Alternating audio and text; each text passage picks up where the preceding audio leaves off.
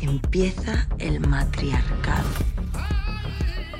Y el Goya es para Jugador 324. Javier Bardem. ¿Sabe por qué yo estoy guapa? Porque el brillo de los ojos no se opera.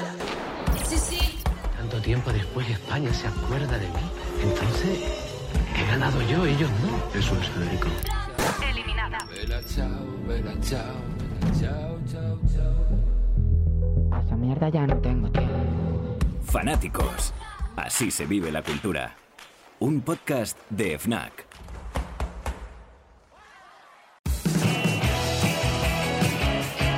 Bienvenidos otro viernes más a Fanáticos, el podcast de FNAC, donde hablamos de cultura con sus creadores. Hoy tenemos con nosotros a Jau Fornés, director de fotografía y de cine, que ha participado en series como La que se avecina, Veneno o Élite y películas como Truman o El tiempo de los monstruos. Jau, ¿qué tal? ¿Cómo estás? Muy bien, muy bien, la verdad que voy muy bien. Encantado de tenerte aquí. Muchas gracias. Eh, película, precisamente esta última, dirigida por nuestro segundo invitado de hoy, Félix Sabroso, director de cine y teatro y guionista, que carga con más de 15 películas a su espalda. Félix, ¿cómo estás? Muy bien. No las llevo a la espalda. Si Claro, eso de carga no sé si- Tendría artrosis ya. No, no, voy, voy despejándome, voy despejándome. Muy bien. Oye, hay que empezar diciendo, para poner un poco em, en contexto a la gente, que vosotros dos sois pareja, Sí. eso es lo primero de todo. Eh, ¿Qué surgió primero? Porque Jau empieza a trabajar en cine con Félix, ¿no? Si no me equivoco. Ajá. Em, ¿qué, os- qué fue primero? ¿El amor y después el cine? ¿El cine y después el amor? El amor. El amor siempre primero. No, es verdad, es verdad. Sí. No, sí, primero nos enrollamos y luego. mm, eh, eh, bueno, es verdad que fue en el, en el ámbito de un festival de cine que él organizaba en su tierra y que se hacía una retrospectiva de todas mis películas y era la primera vez que me hacían una cosa así como de persona mayor, que te hacen una retrospectiva de todas tus películas y entonces fui, lo conocí y dije, me cabe, me interesa. Vale, pero hoy, hoy voy a decir la verdad, que esto no lo he dicho nunca públicamente, y hoy lo voy a desvelar. Por favor. Y es, cuando yo conocí a Félix, él pensaba, eh, este niñato viene a por el director de cine. Mm. Y él se le metió eso en la cabeza. Entonces yo le dije, no hagas caras, que es verdad. Entonces yo le dije, ¿vamos a tomar algo? Dice, venga, va, venga, vamos a tomar algo. Vamos a tomar algo. Y la primera frase que me dijo es, "Eh, ¿tú qué buscas de mí? Porque yo estoy arruinado. Eso Hombre, fue la claro. primera frase que me dijo. Pero por favor, ¿cómo puedes contar esto Lo públicamente? tengo que contar porque Bueno, siempre me lo he callado yo y era el día. Y que- No estaba tan arruinado. te dejo, Félix, que des tu versión sobre esto por alusiones. Eh, fue- no, fue exactamente así. Me lo Digo, dijo. como, lo- como le vi con eh, grandes expectativas profesionales, que a mí eso me, a mí la, la ambición me parece seductora. No, tú me viste como una perra ambiciosa que dijo, viene a por mí, se lo no. voy a decir a ver si así se Yo, a mí me prontito". pareció bien Ah, que él tuviera ambiciones, me llamó la atención. A mí la gente sin ambiciones no me seduce, no me gusta. Me gusta la gente que tiene expectativas vitales y que tiene ganas de hacer cosas. Luego, aparte, hay que ser buena persona, ¿sabes? Porque Hombre, luego, claro. También. eh, la ambición no necesariamente implica, no- va acompañada de mal rollo. Hay gente que sí que la ambición le lleva a tener muy mal rollo y lo contrario. Hay gente que no tiene ninguna ambición y no por eso son buenas personas. Desde luego. Pero sí que le advertí, porque como le vi que tenía muchas ganas de hacer. Dice, a ver si la ambición no va a ser ver solo si se va, profesional. se va a instalar esto en mi vida y yo voy a tener que convertirme en el vigilante de su carrera, que yo tengo muchas cosas que hacer. Y pasó de lo contrario. Y no, no, o sea, ha sido muy como vasos comunicantes. Yo aprendo mucho de él, él aprende mucho de mí, nos compartimos profesionalmente. Hay cosas que me vienen muy bien extraer vampíricamente de un joven y ahí mi experiencia también es, un- es una cosa interesante para él. Y yo creo que cuando las relaciones de pareja se construyen alrededor, alrededor de un proyecto personal o un proyecto profesional, eh, son más interesantes, generan muchísimo más colores a la relación, porque la pasión por definición no dura, ya lo decía Sabina. Mm. Ay, Dios mío, Hay, que ir, hay que ir Sabina. buscando, hay que ir buscando otros ámbitos, ¿no? Sí, Exacto. y en eso es verdad, y eso tú lo sabes bien porque también te compartes también eh, esa forma que compartimos nosotros. Y es verdad que al final eh, hemos hecho, no, no solo ha ido bien en el ámbito de, de pareja, sino también en el ámbito laboral, nos, nos- Sí. nos ha funcionado muy bien. Nos Somos hemos bastante workaholics los dos. Sí, Entonces, sí. estamos todo el día currando. Tenemos un, eh, nuestro espacio es relativamente cómodo para aislarnos dentro del espacio y que cada uno tenga su espacio de trabajo, Pero hay días en los que le digo, joder, vamos a hacer algo más que trabajar, porque nos levantamos, él se va a su mesa, yo me voy a mi mesa y estamos todo el día dándole. Claro, lo que pasa es que también yo creo que el compartir profesión genera mucha empatía Mm. por, por cuando el otro está trabajando, ¿no? Porque si están un dentista y un abogado, pues uno puede no entender la profesión del otro. Exacto. Pero cuando uno está muy metido en su proyecto, entiendo que el otro tiene mucha más empatía que si no, no se dedicara a esto, ¿no? También. Sí. O sea, más Sí, allá de sí, si lo hacéis pasa. juntos. Bueno, y hay, hay algo que tiene mucho que ver también con la necesidad de, de ir, ir viendo cómo alguien que está cerca de ti evoluciona profesionalmente, aprende, se construye, lucha y, y en el ensayo-error comete un, eh, se enfrenta a un montón de movidas, el- pero luego ves que la supera y no sé qué, eso te genera como respeto y admiración por la persona con la que Bueno, estás. y por mi parte también, porque realmente yo era el que venía de la nada. Realmente él era el director de cine, yo venía de la nada y también era muy difícil yo eh, pues conseguir y, llegar a donde yo quería hacer, porque Sí. tú estabas a un nivel que yo no, no estaba. Y ahora estoy, gracias. Es verdaderamente es una perra levantina. Pero supongo que, claro, hay cosas en las que a, a día de hoy sí que veis muy diferentes. Por ejemplo, Jau es muy activo en las redes sociales, tú muy poco activo en redes sociales, ¿no? Sí. Eh, de, de eso no, no- ya no has querido ni, ni vampirizar, ¿no? Bueno, yo el- en el Instagram más o menos cuelgo cosas y me voy enterando, pero... eh, y la verdad que tengo una cierta adicción al Instagram, lo miro mucho, pero sí que es verdad que no, eh, no tengo actividad, digamos, profesional dentro de las redes, él sí. Pero, y también nos entendemos en esa parte. Yo, por ejemplo, a lo mejor exploto más la parte de las redes y lo que es la parte eh, de programas eh, para Internet y para Twitch y estas cosas. Y él, por ejemplo, le gusta más ir a mm, versión española y a estos sitios que, que yo no voy, pero él sí. Tenemos conceptos diferentes en ese aspecto, pero eso también nos nutre el Bueno, uno del otro. a mí lo que me gusta es estar donde puedo hablar de mi trabajo y de lo que hago y me parece como lugares más cómodos y más naturales para hablar de mi trabajo. Eh, Es verdad que yo puedo ser muy divertido con mis amigos en mi casa, pues soy bastante chistoso. Pero no me, no, no, digamos que no exploto mucho eso La parte personal. ¿no? públicamente. Te gusta hablar de tu trabajo, ir a Sí. sitios donde te pregunten por tu trabajo, ¿no? Sí. Si me noto así, si me noto en un ámbito en el que me veo que estoy teniendo que hacer mucho circo, no necesariamente me siento muy cómodo, porque En, en- No es mi en rollo. privado sí, en privado él es el rey de la fiesta. payaso. Es verdad, es el rey de la fiesta, es Félix. De todos los amigos es él, pero públicamente se cohíbe mucho en ese aspecto. Que yo siempre le digo, es verdad, tendrías que sacarlo más porque eres la... la- pero no la es exactamente cómo hacerlo tampoco y eso dedi- eh, exige mucha dedicación. Ujú. Y yo tengo como una línea mental de pensamiento alrededor de mis proyectos, de las películas, de las cosas que voy escribiendo, de los proyectos que quiero desarrollar, que exigen mucho tiempo. Entonces, hacer bien el ser un entertainer o dedicarte a, a, mm, a ser gracioso en redes y todo eso, es que son otra exige profesión. mucho tiempo. Es que es otra mucho- profe- es- yo Ah, para que- hacerlo bien, o sea, para hacer payasadas. Sí. Vale, pero la gente que tú ves y que tú dices, hostia, qué frescura tiene este en las redes o qué gracioso es. Detrás de esa aparente frescura y tal, hay un curro. hay- La gente esa se guioniza, se curra qué Es- decir, cómo mira, hacerlo. Eso que dices tú es un tema que eh, eh, está muy bien siempre hablarlo, porque lo que nos pasa es siempre que la gente nos ve desde fuera en las redes o en la tele o en esas cosas y la gente es como que, ay, qué fácil, qué divertido tienes eh, tu trabajo, ¿no? Qué divertido es, siempre estáis pasándolo bien. Mm. Y no se dan cuenta que detrás hay, eh, pues eso, mm, hay preparaciones, montamos un guion, estás 12 horas rodando eh, una serie, después de las 12 horas te vas a hacer un evento que te pones anteojeras para parecer el más guapo, pero vienes de rodar do- 12 horas, lo haces, te vuelves a casa, duermes, te levantas, vuelves a irte a un rodaje, eso la gente no lo ve. A mí, por ejemplo, me encanta verlo a él en toda esa movida y tal. Lo que pasa que sí que es verdad que hay veces que me parece, o sea, que me agota mucho el rollo de la vida en directo. O sea, de, por ejemplo, irnos de vacaciones a un hotel, e irnos a Maldivas y darme cuenta de que lo más importante para él de ese viaje es la Es retransmisión de ese viaje. Sí. Entonces llega un momento en No que tú sabes dices, cuánto te "Hostia, entiendo, vamos a Félix". divertirnos un poco. No, no, hay que y yo me convierto en el cámara, claro, tengo que Claro. tener el móvil y tal y luego encima él eh, eh, aplica grandes dosis de auto de exigencia de no, el plano así no, No no, pero ¿cómo bien, pones? desde arriba no lo has no". hecho bien, pero es que no lo haces bien, pero tío, pero-". y te dan ganas de tirarle el móvil al agua y mandarlo a tomar por culo. Pero por eso me dedico a la imagen. Yo sé dónde poner la cámara. Y te exijo esas cosas. Sí, sí, bueno, para tus piezas. Claro, también pongo la cámara en las Pues mías. págale, págale. Exactamente, dame, dame dinero, dame dinero. A mí me gusta mucho la de la, de la familia Adams, aquella, la enfermera sexy que se, que se casaba con Fétido y le decía a él, dame un beso, y ella le decía, pues dame dinero. Yo hago lo que tú, Tú lo quieras, mismo. pero dame dinero. Oye, y ahora que hablábamos, por ejemplo, de redes, la diferencia, ¿no? Por la diferencia de edad que haya, pues eh, redes sociales, sí o no tal.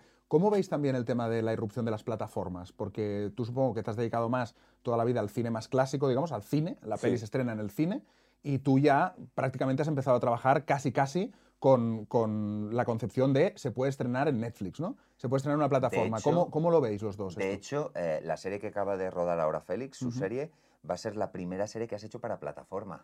Porque él siempre lo ha hecho todo para cine o para televisión. eh, pues, En abierto. En abierto. Ujú. Y es la primera vez que lo ha hecho en plataforma. Yo llevo haciendo para plataforma pues desde que, desde que empecé series y eso. Lo primero que hago, pero es verdad que he estado desarrollando proyectos para Netflix, Sí. he estado escribiendo para la serie Veneno, o sea que Ujú. sí que tengo ya un link con todo eso. Pero de todas ¿Ves maneras... mucha diferencia de trabajar para plataforma a trabajar para cine? Esencialmente no. Hay más gente opinando, solo eso. Ese hay es más el gente único problema opinando. que le vemos.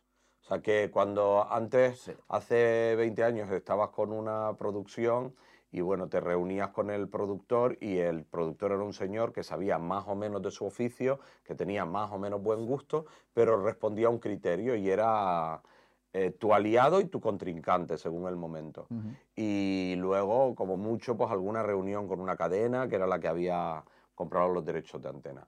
Ahora de repente pasas por un filtro mucho más amplio. Y para mí ha sido, eh, para mí ha supuesto un reto interesante eh, porque el proceso no es... El director de antes, la idea del director de antes era un tipo al que no se cuestionaba porque mandaba y dirigía la cuestión en función de... Y ahora, más que mandar, lo que tienes es que convencer, Mm. ser convincente. Y ese esfuerzo, eh, en la medida justa, es, es- es sano, es un esfuerzo sano para a- a- aprender a, proyec- a- a proyectar un producto y que la gente lo entienda y lo pille. Entonces, para mí ha sido un proceso que también he A ver, disfrutado. pero escúchame, tú, tú ahora lo estás vendiendo muy bien. eh, que yo lo entiendo, porque es algo Hmm. Sí, público. pero tenemos que decir también la realidad. Y la realidad es que antes un productor se fijaba en tu producto, se enamoraba de él y te apoyaba para que tiraras ese producto adelante. A día de hoy no. A día de hoy tú llegas a la plataforma con tu guion. Es verdad, no hace falta nombrar plataformas, pero son el 99% de las plataformas. Tú llegas y te dicen, sí, me parece bien el guion, pero esto hay que quitarlo. Esto también, hay que añadir una trans, hay Es que más añadir un- una persona de más, color. es más opina más. trabajoso. Opina todo el Pero mundo. también te digo una cosa, los millennials, eh, los millennials tienen la idea de que son los adaptativos, los que se manejan con las redes y no sé qué, no sé cuánto. Y yo le, le digo muchas veces a él, digo, adaptativa fue mi abuela que nació y había eh, carros de rueda y pasó del carro de rueda y cuando se murió tenía un móvil. Esa, esa evolución de una persona que ha pasado a- de la nada a la telefonía móvil y al ordenador, él cuando me dice, no, no, es que nosotros nos adaptamos a los sistemas operativos, digo, y yo me he adaptado, eh, que lo primero que escribí cuando era un adolescente, lo escribí con una máquina de escribir y automáticamente pasa a un ordenador y luego a un portátil y luego a un iPad y luego a un móvil. Entonces, el oficio del audiovisual exige tener capacidad de adaptación, porque no nos ha pasado a nosotros ahora con el fenómeno de las plataformas. Es que la gente que pasó del cine mudo al sonoro o del blanco y negro al color claro. se tuvo que adaptar a Es un una adaptación cataclismo. constante. Es Claro. constante, es así, Mm. no pasa nada. Y sobre todo que si tú te dedicas a una profesión creativa, tienes que es porque te gusta cambiar, es que te gusta estar en ese proceso Bueno, de cambio. A mí me mola mucho estar en movidas diferentes todo el rato, con gente joven, aprendiendo de gente diferente a mí y, y- y no poniendo el piloto automático. Esa cosa de como de sentarte, aburguesarte y creerte que ya te lo sabes todo, es la muerte para este oficio. Totalmente. No es así. Mira, hablando del oficio, actualmente estáis eh, rodando una serie, bueno, no juntos, sino antes me lo contabais fuera de micro, es una serie que está dirigiendo Félix, pero que tú también has participado haciendo eh, la, la cabecera, si no me equivoco. Em, ¿cómo, cómo es lo de, lo de mm, digamos, lo de compartir proyecto? Ya no compartir eh, profesión, sino compartir proyecto. Eh, ¿Os peleáis mucho? Eh, ¿Uno manda en otro? Eh, ¿Os gusta dominar? ¿Cómo, cómo, cómo va el tema? Nos peleamos bastante. A ver, pero nos peleamos bien. Nos peleamos bien. Lo que pasa es que yo soy muy cabezota. Y lo que digo yo se tiene que hacer. Él es más adaptativo, ¿a que sí? Ah, mira, el millennial cabezota. Sí. Sí, sí, sí, sí. Él es muy cabezota y luego además eh, no ¿qué es igual de cabezota con todo el mundo. Ah, Pero bueno, amigo. esto, es, esto que estoy contando no es comercial porque pasa en todas las relaciones de pareja. No, pero es, es- sea, pero él- es muy él- interesante. No es comercial, pero es muy interesante. Es que quiero decir, Bueno, eso le- él, por ejemplo, habla con los directivos de Mediaset para un proyecto que tiene y, ah, claro, por supuesto, tal, súper amable, súper enrollado. Habla con una productora, es súper amable, súper enrollado. Yo le digo, cambia el rojo a, a Fuchs.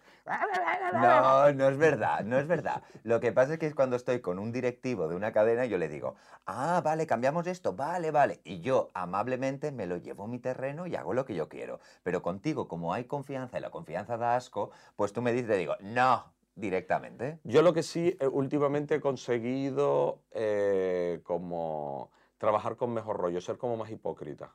Ya. O sea, soy hipócrita con él. Entonces es como, ah, vale, muy bien, tal, no sé qué. Entonces la misma paciencia hipócrita de bien queda que empleo con otra gente, la empleo con él porque no me compensa estar de mal rollo en casa. Claro. No me compensa. Pero también te digo una cosa, que sí que es verdad que él ha dirigido toda la serie, pero había días que venía y decía, oye, mira el, el plan de rodaje que tengo mañana, mira la planificación de cámaras. Y yo decía, vale, vale, ahora luego te lo miro. Y a lo mejor me decía después, oye, pero míralo, míralo. Él también necesita que yo se lo mire y le diga, guau, lo has hecho muy bien, la aprobación. La aprobación. Pero a mí me pasa con él. No, pero eso es- tiene que ver con... eh, Eso lo he hecho toda mi vida. Yo siempre he ¿A pillado... que no es algo nuevo Eh, conmigo? No, querido. Buah. Eh, no, eh, sparrings para que, o sea, quiero decir, cuando haces una planificación o escribes un guion, necesitas una oreja, una mirada Claro. de fuera que te diga que te diga cosas que a veces no te gustan y te dice, "Ay, pues esto no funciona. Cuanto más te cabreas, más sientes en el fondo que tienes razón. Algo te toca que tú dices, yo lo pensaba, que esto tenía un problema de ritmo o que la secuencia no estaba bien Sí. escrita. Si alguien me dice, pero esta secuencia no mola, sí, sí mola, ¿por qué está? Y me pongo como una fiera, es porque en el fondo una parte de mí sabe que no. Y a las 24 horas ya lo he cambiado, ya he, he tomado tierra y he dicho, venga, tío, ponte, arremángate y cámbialo. Lo que yo, Claro. lo, lo que Entonces yo a él lo uso porque es verdad que tiene una mirada muy, muy guay. A mí me gusta su opinión. Claro, y de encima estamos desarrollando un proyecto juntos, que ya hemos hecho el piloto y estamos juntos. O sea, que este, este va a salir bien y no nos vamos a pelear. Ha venido a vender todo el pescado. No, no, todo, todo. Totalmente, Te lo vendo todo. todo, todo. todo. Pero también te digo una cosa, que yo que llevo trabajando, claro, tú has trabajado siempre para ti. Yo, yo estoy con series de otros directores también, no estoy solo con las de Félix, yo me voy con otros directores también. Entonces yo observo y veo. Y lo que me doy cuenta es que muchos directores son más de... mm, se conforman. Tú eres una persona que estás tan trabajando y pum, y pum, y pum. Eres tan pesada, de verdad, porque eres muy pesada, pero consigues lo que tú quieres por tu pesadez. Es neurosis, es un, es un problema psiquiátrico Es lo verdad. que tengo. Ah, bueno. Sí, sí, sí, sí. No pasa nada. Oye, eh, hablando de, precisamente de la pasión de esta profesión, ¿cómo os enamoráis cada uno de- del cine? O sea, ¿en, en qué momento tú dices, hostia, yo me quiero dedicar a esto y esto va a ser no solo un trabajo, sino que va a ser mi pasión y mi vida? Va a parecer muy retro mi experiencia porque es como de los 80. Bueno, Y era un adolescente que iba a, un- a los cineclubs a ver películas de Fellini, de Visconti, ¿En que qué eran año era anteriores eso? a mí, en los 80, he O dicho. sea, yo no había nacido aún, ¿verdad? Bueno, naciste en el 87, ¿no? Sí. Sí, en el 87. Y entonces yo veía pelis y me fascinaba mucho el lenguaje audio- audiovisual, contar historias. Pero en los 80 eh, todos queríamos ser artistas multidisciplinares. Estábamos con los coletazos de las vanguardias europeas y tal en la posmodernidad. Y entonces yo hacía diseño de moda, hacía diseño de ropa, quería contar historias, escribía guiones. mm, yo qué sé, me pintaba la ropa, la ropa que yo llevaba me la hacía yo mismo. Estábamos en el Hazlo tú mismo ese del punk y hacíamos un poco de todo. Y, y me fascinaba mucho eso, el lenguaje audiovisual. Y entonces empecé, a- me convertí en carne de cursos. Y lo curioso es que él, cuando empezaba a ir Félix a los, a- al cine y todo, lo que la curiosidad le daba eran las películas que él no entendía. Él veía películas de Fellini y a lo mejor no entendía nada y eso es lo que le atrapaba, ¿no? Y esa es la diferencia entre nosotros, porque a mí lo que me atrapó mi primera película fue Jurassic Park. A mí, yo vi Steven Spielberg, yo vi la comercialidad. Claro, como no lo voy a entender, yo era la dinosaurio. O sea, claro, y la entendí. Entonces, la comercialidad me atrapó tanto ese, ese cine de efectos especiales y todo eso, que esa es la diferencia que tenemos entre nosotros. él le gusta mucho el cine de autor y le gusta todo eso, y a mí me gusta mucho la comercialidad. Y eso no... También hay una Bueno, cosa... yo soy muy pop también. Sí, sí, sí, ¿eh? hombre. A mí me ¿cómo gusta mucho, o sea, yo, tengo un, un hibridaje, vengo de los película. 80 y me gusta la música, siempre oigo música para escribir, Mm. siempre proceso todo a través de, Pero, cosas musicales. pero para tú llegar al pop, que tu primera película no puede ser, mm, mm, o sea, perdona bonita, pero Lucas me quería a mí no puede ser la película más Pop. más pop y marica que existe en España. Y- Marica y, tú. Y, marica tú, sí. Y para llegar a ese punto que hemos, a ese punto tú has tenido que pasar por todo lo demás, entender películas del gran cine, para llegar a hacer eso tienes una base. Yo en cambio en esa base la he cogido después de ti, porque yo llegué directamente al comercial sin base. La he cogido después de ti, de todos los que me has mostrado. Bueno, pero enseñado. eso, eh, al final eh, también está el instinto, porque muchas veces hay gente muy docta que sabe un montón y tiene un montón de datos, pero y le, si- le sirve para enseñar a lo mejor, pero son incapaces de hacer una obra artística. Y luego hay También. gente como Lola Flores que es como de no, no baila, no canta, pero no se la pierda. O sea, Claro, también es verdad. El instinto creativo es importante, Sí. la formación también, pero... Pero es curioso lo que decías antes, que eh, es verdad que en los 80 a mí me da la sensación de que la gente, te- ahora hay como una especie de, mm, de movimiento de céntrate, ¿no? De, de céntrate en algo, de tenlo muy claro, de ten una estrategia, de vea por ello. Y en los 80 es verdad que vivíais de una forma, el arte, digo, un poco más eh, como de probar, claro. Sí. De voy a probar esto, voy a probar lo otro. Ahora parecería como de te estás dispersando, ¿no? Y antes era como pruebo de En todo. los 80 hubo un una, una fascinación del sistema por la gente que hacía cosas desde la calle, desde los grafiteros a los músicos, por ejemplo, los grupos de los 80 empezaban a hacer música en un garaje y luego acababan yendo a bares a tocar y lo- las discográficas iban a esos bares a, ca- a cazar esos talentos. Eh, yo noté muchísima diferencia cuando los primeros grupos que a mí me gustaban, pues yo que sé, Alaska y Pegamoides o Radio Futura y todo eso, era gente que había compuesto su música y que había captado primero al público y al mercado y luego a la discográfica. Cuando empezaron a aparecer productos, a final, eh, cuando empezó a aparecer el dinero. Claro. Cuando empezó a Cuando se convirtió en A finales ¿no? de los 80 y de los 90, cuando empezaron a aparecer grupos más tipo La Oreja de Van Gogh y todo eso, que ya tú veías que había un diseño ahí. Oye, de- pero cuidadito con la oreja Van Gogh, eh, que yo me cui- o sea, yo nací con la oreja de Van Gogh. Pues, pues me parece muy bien. Yo cuando tú naciste ya estaba encima de un bafle poniéndome hasta el culo. Muy bien, vamos a volver al cine. Sí, Eh, mejor. En, en una profesión así que se pasan tantísimas horas eh, de rodaje con equipo, ¿cuál es el secreto, vosotros que, que dirigís los dos, cuál es el secreto para que haya un buen ambiente en, en un equipo tan grande de gente con, con tantas profesiones diferentes? ¿no? Es un proyecto que de repente está desde la maquilladora al estilista, al actor. ¿Cómo se hace para confluir que toda esa gente haya un buen ambiente y haya un buen ambiente de rodaje? Yo personalmente es que cuando ya me toca rodar estoy de muy buen humor, porque tú estás preparando un proyecto y te pasan años, a veces, a veces no lo levantas, a veces el- eh, no, no consigues la producción. Entonces, cuando tú das acción y ves a 40 o 50 personas a tu alrededor trabajando a tus órdenes y diciendo, ¿qué prefieres, esto o esto? ¿Cómo lo quieres, rojo o verde? Eh, Me pone muy buen Claro, ahí ya estás en lo mejor. ¿no? Porque digo, madre mía, lo estoy consiguiendo, está saliendo adelante. Eso, entonces ya tra- la transmisión del buen rollo me sale gratis. Pero luego, por otro lado, es que mm, yo eh, eh, soy, hago que la, gente, eh, que la gente participe en el proceso. Yo le doy a la gente la información que tengo en la cabeza, les pongo la música que quiero, o sea, no, no les hago trabajar a ciegas, con lo cual se sienten muy implicadas creativamente. Y eso da buen rollo, porque la gente no es lo mismo. A mí, a mí no me viene un director, o sea, yo un director de arte le hablo y soy preciso de lo que me gusta. Pero también soy consciente de que un director de arte, de mobiliario y de arte, probablemente sepa más que yo. Con lo cual, no me subo a sus hombros. O sea, trabajo en equipo llevar, sí. y les dejo hacer un recorrido. Y la gente cuando tiene un espacio creativo se divierte, se lo pasa bien y pone de su parte. Y el humor es lo más importante, ¿eh? Porque cuando hay buen rollo en el equipo, lo hay. Porque hay una frase que a mí siempre se me ha quedado grabada de lo que me dijiste tú, y, y es verdad, porque hay muchos egos, ¿no? El, el ego no es solo el actor, es hasta el de sonido o el de maquillaje, es claro. verdad, es así. Entonces, eh, Félix una vez me dijo, yo quiero trabajar con gente fácil. La gente que sea difícil o egocéntrica a mí no me interesa por muy buena que sea. Y eso es verdad. Porque un equipo eh, tenemos que estar todos en una, en, en- en- ¿verdad? En, en la misma línea. En una sintonía, ¿no? En la misma sintonía. Y el problema cuando alguien ya no está, se nota muchísimo. En general hay buen rollo en el equipo. Siempre Sí. hay una manzana podrida o un Sí. gilipollas o una persona problemática que te intenta tocar las narices. Pero es como cuando haces una fiesta y te gastas una pasta en organizar una fiesta en tu casa y de 40 invitados está la típica borracha pesada que notas que te está tocando las narices. Pues tú llega un momento que tú dices, bueno, No la vuelvo está a ahí, más. está ahí, pero no voy a dejar que me cague la fiesta. ¿no? Claro, porque tenemos Ya está. 39 más rodaje que, es una que- que fiesta. Ah. importan mucho más, es verdad, sí. Pero siempre hemos trabajado con buen rollo, nunca hemos tenido ningún problema, ¿verdad?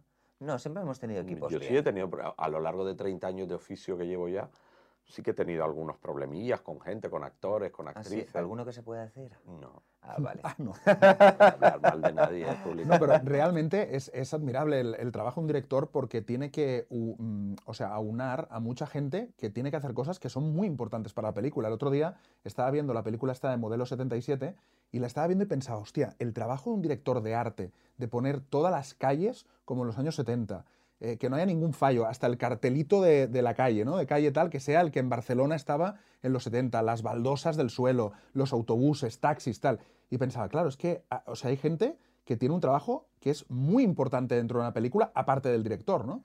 Claro, ¿y sabes lo que pasa con arte? Eso que atrezan toda la calle y todo. Hay un equipo, que eso no lo sabrás, pero hay un equipo de avanzadilla, que durante el equipo no nos vemos hasta la fiesta de final de rodaje, porque los de arte están los que están en set poniendo las cosas todo, pero hay un equipo que está preparando lo que Lo vas del a día rodar. siguiente o lo de la Claro, semana o de la siguiente. semana siguiente. Ellos van por delante de nuestro rodaje. Claro. Y, eso los lo- ves tangencialmente. Claro. Un día que llegas al set y que están terminando de rematar y los Yo saludan. he, y tal. llegado, yo he llegado a equipo de arte de verlos a- en la fiesta de final de rodaje. Ostras. Decir, ostra, ¿tú eres el de avanzadilla? Sí. Ah, vale. Bueno, él porque está eh, eh, en, la- en esos rodajes está de foto fija, pero cuando yo dirigiendo sí que Claro, en sí. preproducción hay conoces a todo el dirección, sí. mundo. Claro, pero sí. los ves menos, sí, los, los ves, súper poco. Claro, Félix me decía antes que el momento del rodaje es como el momento de ya de disfrute, de bueno, y el proyecto ya ha salido, ya estoy rodando, pero también entiendo que tiene que ser un, un momento en el que se siente muchísimo la responsabilidad, ¿no? Porque a- ahí ya estás haciendo algo que cuando eso acabe ya no hay vuelta atrás, ¿no? Ya No estás hay rodando. atrás. La tensión para mí, personalmente, es el tiempo, es el reloj. O sea, la sensación de que tienes 14 planos y tienes una jornada para hacerlo y sabes que vas a ocasionar un grave problema si pinchas, si no, va, si no haces esos 14 un- planos. es un problema. Eso me genera, la relación con el tiempo sí que me genera un poco de estrés. Sí. Pero Y cuando tenemos un plano que queremos hacer ese plano y no se puede hacer por tiempo. Y hay que cambiar. Y hay que cambiarlo, dices, ostra, porque, claro. hay veces que mm, eh, en el proceso ese adaptativo de decir, ay, pues mira, yo pensaba que esto iba a ser un plano cenital, no sé qué, de puta madre, y luego de repente llegas y dices, pues no lo puedo hacer así porque el espacio no me lo permite, lo que sea. Ujú. Eh, y de repente tienes que rápidamente pensar otra solución. Hay días de rodaje que te vas a casa pensando la solución era mucho mejor, lo que me he inventado en, en el instante va a funcionar muy bien y estoy súper contento, y otros en que tienes la sensación de que has perdido algo, ¿no? Pero luego nunca es tan dramático. Yo soy muy exagerado y soy muy drama, muy drama queen en eso. Ah, Joder, me, me- me un- abrumo muchísimo. La película ya no servirá para nada. Sí, sí, sí, sí, totalmente. Ponte unos chochos importantes, pero no en el rodaje. Tú sabes que ahora en su serie, en la secuencia final de la serie, o sea, el gran final, eh, un actor coge COVID, un actor principal, y no puede asistir, y este ya montó como... Era todo un drama. Y lo has solucionado genial, o sea, ni se nota. Hemos rodado, es toda una secuencia muy larga, que es como la celebración de una bueno, boda. no cuentes el final, porque si estás contando vas a contar el final, no lo cuentes. No, no se puede contar sin hacer No, spoiler. Claro, lo acabas de hacer, ¡pum! No, tú lo acabas de subrayar, a lo mejor la gente no se coscaba. Hala, y encima el problema ahora es mío, ¿sabes? supuesto. El spoiler lo has hecho tú. Bueno, da igual, la, la secuencia era multitudinaria Ajá. y los protagonistas son pareja y no se rodó el mismo día. O sea, un actor rodó un día y la, y la actriz rodó otro día. Y Wow. s- Y, se abrazan y todo. Y se abrazan. Y no se nota con dobles, entiendo. Exacto. Con doble. Este montó un pollo. Ay, ay, cuando llego a casa, ¿cómo lo hago y cómo lo hago? Pues chico, como se ha hecho siempre. Lo pues, se- preparé y así se preparó con dobles, ¿cómo ha quedado? Nadie va a notar absolutamente. Fue más porque- trabajoso, porque lo hubo estamos que hacer diciendo más ahora, planos, hubo que hacer más planos, hubo que Claro. pensar muy bien los planos, hubo que traer eh, dobles en, lo- en ambos casos. Porque no era doble. viable esperar a que se le pasara el COVID una semana, no se Es puede. que, era, es que nos pilló justo en los últimos días de rodaje. Y tanto él como ella, los dos actores, tenían inmediatamente después otra, uno una Claro. película y otro una Es que hay muchos serie. actores que tú no puedes decir, pues mira, esto no se rueda ahora, pues lo dejamos para final, no, porque ya tienen firmado algo Y además no era para un día más, sino que había que esperar 8 o 9 días a que diera Claro, negativo. A que era negativo. Guau. O sea, el COVID nos ha afectado en lo de las series, pero muchísimo. Claro, eso os quería preguntar. ¿Cómo, ¿Cómo habéis vivido vosotros la pandemia? Porque se paró todo, hubo momentos en que se tenía que probablemente improvisar muchas cosas. ¿Cómo, cómo lo Pues mira, vivido? la verdad que se va resolviendo porque la mecánica de un rodaje con la producción se va resolviendo, pero fue un poco chalaura. Hubo un momento en que, o sea, el rodaje de la serie esta, eh, éramos un equipo, en total éramos como unos 80 personas entre actores y equipo. Y se puso malo más de 45 personas. O sea, más de la mitad del rodaje pilló el COVID durante el proceso. Claro. Había veces que era un ayudante, un auxiliar y era más sustituible, pero muchas veces fue actores o, o- o jefes de equipo. Y sí que generó Sí. pues cambios e improvisaciones, cambios de decir, pues no podemos rodar esto hoy, tenemos que cambiar el plan de rodaje rápidamente y llegar a mi casa de noche de rodar a preparar la, la Nos ha afectado mucho porque ha- hay trabajos, por ejemplo, no sé si trabajas en un supermercado y uno tiene COVID, no va a trabajar y los demás continúan y ya está, a lo mejor no hay tanto problema. Pero en el nuestro es que eh, afecta a la producción y ese día es muchísimo dinero. Ese día eh, tener a 200 personas allí es muchísimo dinero el que se invierte. Y Si luego un lo- actor pilla hay, hay COVID, movidas con las se localizaciones. tiene, claro, se tiene que cambiar todo al día o, o qué hacemos, es, es, es un movidón, nos afecta O que de muchísimo. repente has alquilado, pues yo qué sé, el Caixa Forum o, o un, un- un estadio de fútbol para rodar una secuencia. Claro que vale un Y de dinero. repente mm, dices, oye, no se puede rodar ese día porque el actor tal. Y la localización te dice, pues es que no te lo puedo alquilar otro día. Claro, y encima es que no están los no solo se enfrentan ellos, tenemos también figuración, tienen que salir todos sin mascarilla. O sea, e- es, es un problemón Total. que esto nos, nos ha afectado mucho, es verdad. Pero bueno, Pero bueno, está saldremos mejores. Sí, decís, ¿no? Saldremos mejores. Oye, ¿y vosotros qué consumís de cultura? ¿Qué os gusta eh, cuando no hacéis vosotros la cultura? ¿Qué os gusta ver en el cine, series? Porque también supongo que debe haber bastante, bastante diferencia ¿no? entre lo que le gusta ver a uno al otro. A mí me gusta todo. Él es a, más a mí me adaptable. gusta, a mí me, me- por ejemplo, a él le gusta mucho el terror. Bueno, ya dirás tú lo que te gusta a ti. Pero a mí me- él Bueno. ve- él le, le encantan las series y las pelis de terror y a mí me, me fascina el terror, me encanta. A ver, le fascina no, él es un cagao y tiene miedo. Sí, tú. Mm. Me da miedo, pero me le da encanta, el- es un miedo que, grita. que- Sí, me- grita, pero me gusta. Que el otro, día, el otro día fuimos a ver una película de terror Al cine. Félix, Pedro Almodóvar y yo, y este, pero daba unos gritos, ¡ah! Y el otro se queda como, ¿pero qué hace? Así, o sea, él es... Pero eso es que lo vives, eso es que le llega sí, sí. la emoción. Sí, pero, me pero hay veces que grito, yo noto que grito en cosas que digo, hostia, no le ha dado miedo nada más que a mí. O sea, estamos en una sala de cine y de repente es como que me, me- me- yo veo al tipo caminando por el pasillo y la música ya te está previniendo que va a Sí. pasar algo y tú dices, si va a pasar algo, sí lo sé. Y de repente en el momento en que pasa pego un grito que te cagas Sí. y todo el mundo estaba igual El- de el- prevenido que yo. el típico- pero yo me so- estoy vivo sobremotivado es el típico motivado que por la ansiedad. que pega el grito tan grande que después todo el cine se ríe y se burla. Es él. Ah, vale. Eres tú. Es el del grito sabes. ridículo. El Sí, soy el del- bueno, no, un grito es bonito, mi grito es bonito. ¿no? Bueno, allá, grito. ella. Sí, pero sí que pasan las cosas. Pero él es más, e- él ve todo. O sea, yo puedo ir con Félix a ver tip- todo tipo de teatro, que le fascina todo, ¿verdad? Mm.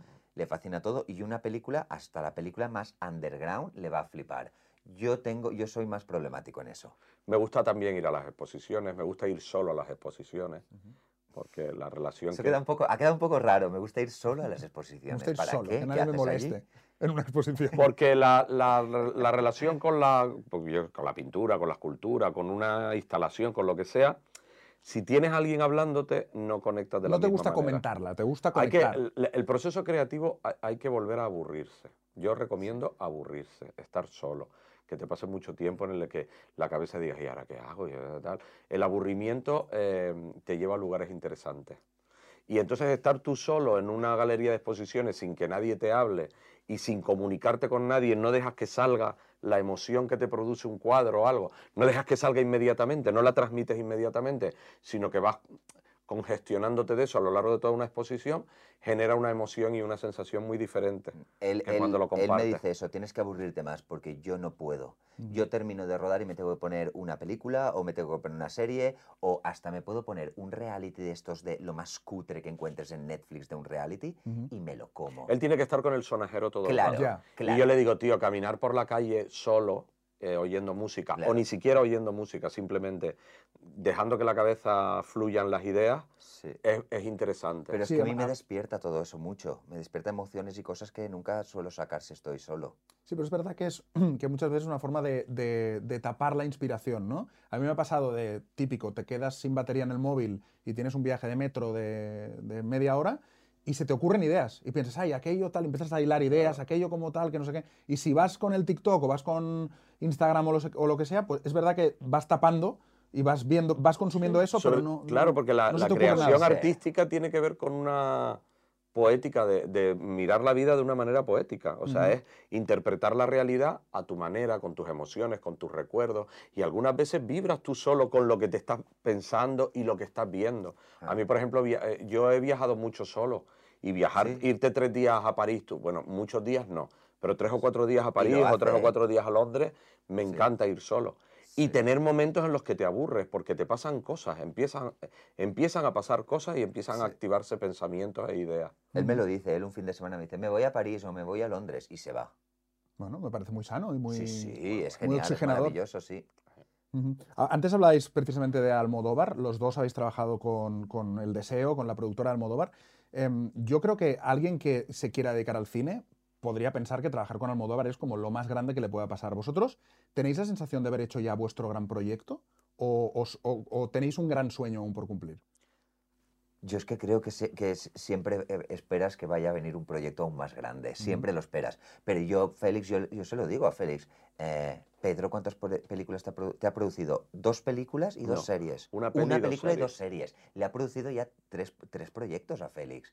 Te- eh, Pedro solo te ha producido en España, a ti y a Isabel Cochet. Bueno, y a más gente.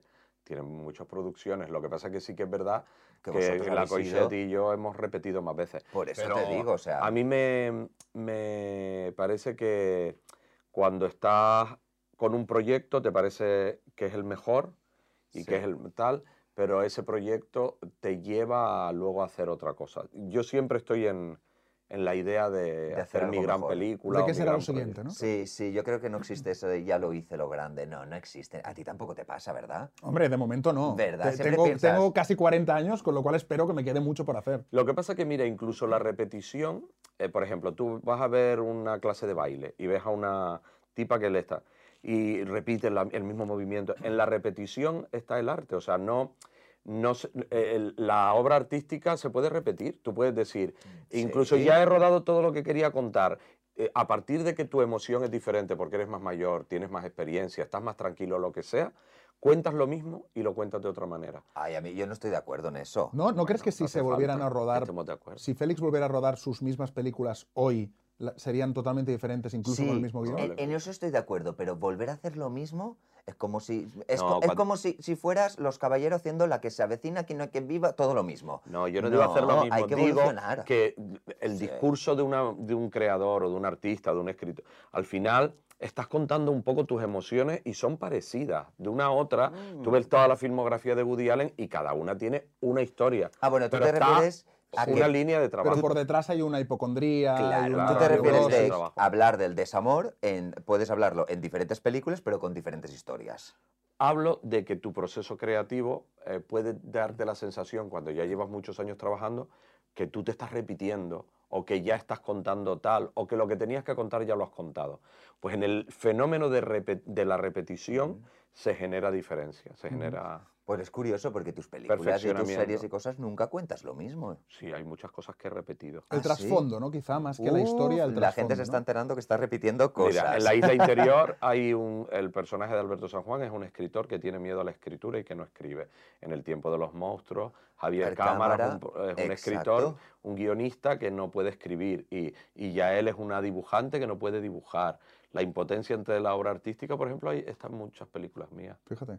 Sí, es verdad, ahora que lo dices. Es verdad. y hablando de grandes proyectos, ¿os llama la atención Hollywood? ¿Os, os llama el cine americano o, o no? ¿O es algo que, no, que ni siquiera lo Hombre, planteáis? todo el mundo, todos hemos tenido la fantasía esa, ¿no? De, de currar en un sitio donde el, el producto va a tener una repercusión global y te van a pagar muchísima pasta. A ver, a mí me Sobre llama- todo por eso. Claro, por el dinero. A mí me llama más, pero también es verdad que no me moriría, mm, o sea, me daría igual hacerlo que no. O sea, me daría absolutamente igual. Sí que es verdad que me- a, a mí me han llamado de Netflix de Los Ángeles, ¿te acuerdas? Para cuando vengan a España a hacer las cosas aquí, de lo del service. Sí. Y, y bien, pero tampoco es una cosa que diga, wow. No. Yo creo que al final uno tiene que hacer lo que, lo que quiere, ¿verdad? Y en eso está la Hombre, ahora y el mismo el mundo está muy globalizado y las plataformas están en todos lados. Y un proyecto que hagas para una plataforma al final Claro. se ve igualmente en todo el mundo y, tiene, Sí. y, si, y si tienes éxito puedes tener una Sí, repercusión Y ahora global tenemos la suerte de que salir de tu- los productos españoles están funcionando muy bien. Total. De hecho, HBO en Europa ahora no está produciendo series solo en España, pero porque aquí hemos tenido mm, la suerte, o lo hemos hecho bien, de haber hecho La Casa de Papel, Élite, que lo, ha petado en todo el mundo. A mí me llamaron de, de Netflix por La Veneno. ¿Qué tú dices, La Veneno? ¿Quién iba a conocer Cristina La Veneno fuera de España? Pues mira, en América ha Pero tuvo funcionado. mucho éxito, claro. Exacto, entonces... Claro, pero es verdad que el concepto Hollywood ya se ha quedado un poco anticuado, ¿no? Porque Sí. ahora haces una serie desde España y es verdad que Bueno, las grandes, las majors están abriendo sus propias plataformas. Ahora Paramount va a tener Paramount Plus y, ya están lo sin- tiene en y Europa y, en están sin Estados ideas. Unidos. ¿No habéis visto ya remakes y reboots y ya, ya están haciendo lo mismo y lo mismo y lo mismo? Star Wars ya está mega explotado. Bueno, ahora Eh, Avatar se vuelve a estrenar, que yo me pensaba que era la 2 y no, es un reestreno de la primera. ¿Y sabes por qué Y lo que, este- y que estará remasterizada, No remontada, Bueno, re- eh, eh, recoloreada. El otro día mi no lo madre, mi madre está todo el día viendo Telecinco, ¿no? Sí. Y entonces me di- dice, y entonces me dice, ¿qué mal está la tele hoy? Y, y se refiere a lo que está viendo en Telecinco en ese momento. porque Claro, no para ella solo existe Telecinco. Bueno, ve un poco la autonómica, ve algunas cosas, pero vamos, Sí. básicamente Telecinco. Y el otro, y me retransmite lo que va viendo, eh, porque estoy viendo no sé qué, porque... Y me dice, estoy viendo la película que están poniendo en la tele, no me está gustando nada y tal. Digo, ¿pero qué película es, mamá? Dice, la de los pitufos, y puse el Telecinco y era Avatar. Avatar. Está Y bien. dijo la de los pitufos. Bien interpretada. claro, sí. para ella era los pitufos. Eran unos pitufos un poco estilizados. Sí, es verdad. Y ahora se ha hecho con Avatar, se está ya hecho como la 2, la 3, van a llegar hasta la 5. O sea, es, eh, es- están ya ti- tirando de... eh, Hollywood yo creo que se ha quedado sin ideas, está como cogiendo lo, lo que se ha hecho y volviéndolo a rehacer. Y la gente está un poco cansada ya de eso. creo Hay demasiadas partes de todo, ¿no? Piratas del Caribe ahora se va a hacer la Hay demasiado cinco. de todo. Pero hay, hasta la hay una Marvel. Superproducción, la gente, mm, o sea, yo mira, cuando antes, antes, hace años, hablabas de una película o de una serie y se generaba una conversación. ¿Has visto tal película? Ah, qué interesante. Y tú Eso me dabas tu opinión, yo te daba tu opinión, yo me enfadaba porque no estaba de acuerdo contigo. Habíamos, ha- hacíamos cineforum un poco, ¿no? Ahora, por ejemplo, tú te sientas con un grupo de amigos y tú le dices, ¿has visto From? ¿A ¿Qué es eso? ¿Una serie? Sí, no, no la he visto. ¿Pero tú has visto no sé qué? No, no la he visto. ¿Y ¿Tú no has visto no sé qué? no y sé se qué? acaba la puta conversación. Porque todo el mundo quiere vender su pescado, lo que ha visto. Y no hay conversación posible. No hay, porque, hay, porque ahora todo es efímero. Las series ahora es para estar en el top 10 y solo que estés en el top 10 ya es soy un éxito. Y la semana siguiente viene otra serie y esta se va. Y viene otra y se va. Todo es efímero. consumo Eh, eh, rapidísimo. Es consumo de usar y tirar. Y por eso se están haciendo series que dices que valen la pena, que es verdad, y se están haciendo series absurdas. La verdad que el- todo lo del proceso del éxito ahora es un poco caricaturesco. Hmm. O sea, ves Sí. a la gente eh, que a partir de, de- de las redes sociales y no sé qué, no sé cuánto, ya se piensan que son Jennifer López y los ves en los, en los fotocoles Sí. comportándose como si fueran la hostia, Sí. pero los 20 segundos después Ya no es nadie. Nadie otro, quién son. y no es luego es nadie, otro, es y luego otro. me dan el premio feroz y tú dices, venga, vale, quítate que ya viene otro premio feroz Que detrás de sí, ti, y es otro y otro, y todo dura en la retina del, del espectador 22 segundos. Esto va a explotar. O sea, Sí, esto sí. va a explotar. Da la sensación de que esto va a explotar. Sí, ¿no? y tiene que explotar también, porque ya está, el consumo es demasiado, es todo en exceso. Ujú. Va a explotar. ¿Vamos Pues, a hablar oye, del apocalipsis? Eh, Sí. Yo creo que antes de hablar del apocalipsis lo vamos a dejar aquí. Ahora que venían nosotros las teorías del ya, fin del mundo. exacto, no, yo creo que eso ya para otro podcast, lo dejamos aquí. Eh, oye, gracias a los dos por haber venido y por compartir este ratito, me lo paso muy bien. Qué guay. Gracias. Y yo creo Nosotros que el también. oyente también se lo habrá pasado muy bien. Sí. Jau Fornés y Félix Sabroso, gracias y que os sigan yendo muy bien los proyectos, juntos o por separado. Me da Muy igual, bien. pero que os vaya muy bien. viendo. Volveremos y os contaremos si ha habido divorcio o no. Exacto, muy bien. Muchas gracias. Muchas gracias a vosotros. Y antes de comenzar noviembre, la actividad cultural de FNAC continúa este fin de semana. Hoy viernes 28 en Madrid, en FNAC Callao, Camela firma su disco Que la música te acompañe y repite el lunes 31 en FNAC Parque Sur. Hoy también en FNAC Bilbao, la periodista y humorista Ana Polo presentará su libro Mi primera guía feminista. Puedes consultar todos los eventos en culturafnac.es o mediante las agendas físicas en tiendas FNAC.